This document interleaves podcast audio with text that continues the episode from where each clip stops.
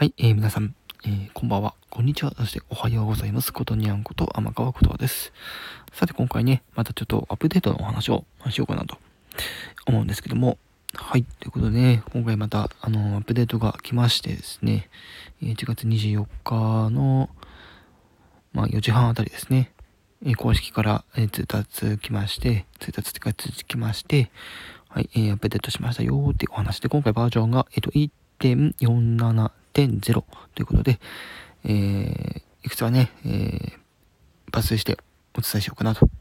思います。今回、えー、主にね、あの、ビッグなのが、えー、新規配信者のライブを表示する欄を、まあ、新設しましたというのがまず一つ目です。まあ、どういうふうにね、あの、見えてるかっていうのは、あの、まあ、アップデートした後、ね、開くとわかるんですけど、あと、初ライブから7日以内っていうね、欄がですね、ホーム画面にえー、診察されております。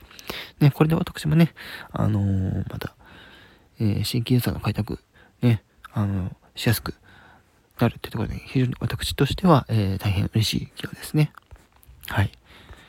ひね、いろんな人にね、聞いてほしいっていうのもあるし、やっぱりこのスタンド FM、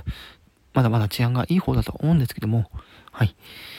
あのみんながね、あの楽しめるような、ね、音声配信に、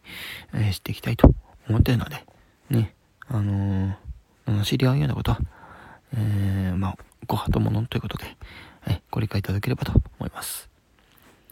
そしてもう一つね、今回、えー、ライブタイトルの文字数制限、えー、収録と、収録放送と同じように、えー、40文字に、変更されたということですね。えっ、と、これアップデートする前、多分45文字になってるんじゃないかなと思うんですけども、少しね、あの、文字数制限がちょっと少なくなってしまうってところでね、えー、これはちょっとね、あのー、もしかしたらマイナーチェンジかなっていう気もするんですけど、まあ、同じにする理由としては多分、あの、見え方ですよね。ライブ配信が45文字に対して、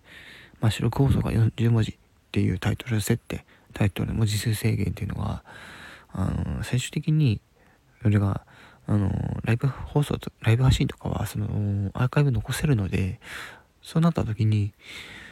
えー、まあ、収録配信と、ね、え、アーカイブ、ライブ配信のアーカイブ出てくるので、まあ、小文字の誤差が出てきてしまうと。マックスで言うとね。うん。なので、合わせるといったところで、まあ、40文字に、まあ、変更、まあ、40文字に、え減らしましたという感じになります。まあ、その他はね、結構あの、不具合の修正だったりとか、そこら辺の、えー、アップデートされてますので、ぜひ、あの、アップデートして今後も楽しんでください。取り急ぎ、えー、アップデート内容の、えー、解説などさせていただきました。